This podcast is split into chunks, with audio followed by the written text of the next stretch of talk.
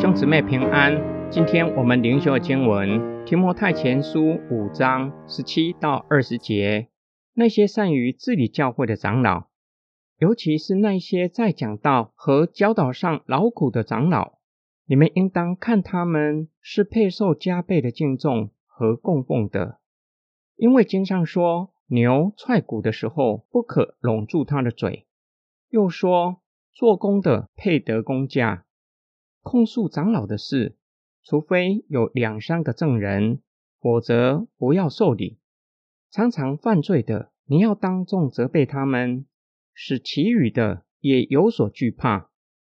从保罗的劝勉，提供我们对初代教会一些的认识。那时候，教会已经安立长老，有些长老担任监督的责任，管理治理教会的事务；另些长老。担任讲道和教导的侍奉，保罗劝勉提摩太要加倍敬重和供奉做长老的。加倍指的不是量的加倍，而是慷慨大方。保罗引用旧约生命记，说明教会应该供应服侍教会的长老。耶稣的教导也有相同的意思。既然动物为人劳力，尚且要喂养他们。服侍教会的长老更应该如此。保罗书信多次的提到，假教师为了自己的肚腹而服侍，保罗感到忧伤。在这里，保罗不愿意见到教会没有供应长老生活上的需要，因为并不是所有的长老都像他一样，可以一面侍奉神，一面支搭帐篷养活自己。保罗劝勉提摩太。教会要敬重长老，除了供应他们日常生活所需要的，同时要保护长老免于遭受错误的控告。除非有两三个见证人，否则不要受理。这是为了避免恶意重伤。至于不是错误的控告，而是事实，并且是惯犯，要公开责备，让其他的长老也有所惧怕。目的乃是让教会以严肃的态度看待罪恶。教会若是忽略纪律，会助长罪恶的发生。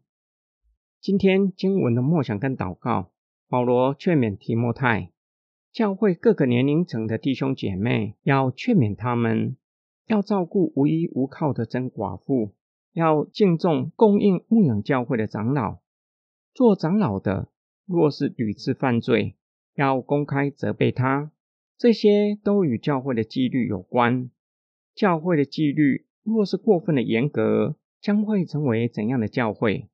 若是过分的宽松，又会成为怎样的教会？日光之下没有新的事物。在保罗那个时代，一些的假教师为了自己的肚腹而侍奉神，甚至为了个人的利益篡改纯正的福音。在今日。是不是也有这样的传道人？保罗不愿意教会误会他的意思，他可以一面侍奉神，一面自搭帐篷养活自己，就将保罗的典范放在其他长老的身上，以致忽略了他们的供应。在今日，是否也认为传道人越刻苦耐劳才是好的传道人？我们需要为普世的教会祷告。能够制定出一套合乎圣经的纪律，使教会能够健康并且成熟。我们也要为传道人祷告，不被地上的财力吸引，并且不用为家人的生活分心，可以专一侍奉神的教会。我们也为传道人和弟兄姐妹祷告，能够彼此的相爱，可以合一侍奉神。我们一起来祷告，爱我们的天父上帝。我们为普世的教会祷告，求主复兴你的教会，回到最起初的根基，就是以圣经的真理建造教会，照着使徒的教训，让教会成为健康又成熟的教会。我们也为传道人和弟兄姐妹祷告，让我们在同一位圣灵的感动和引导之下，合一侍奉神，建造基督的教会。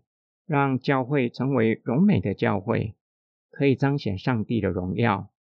我们奉主耶稣基督的圣名祷告，阿门。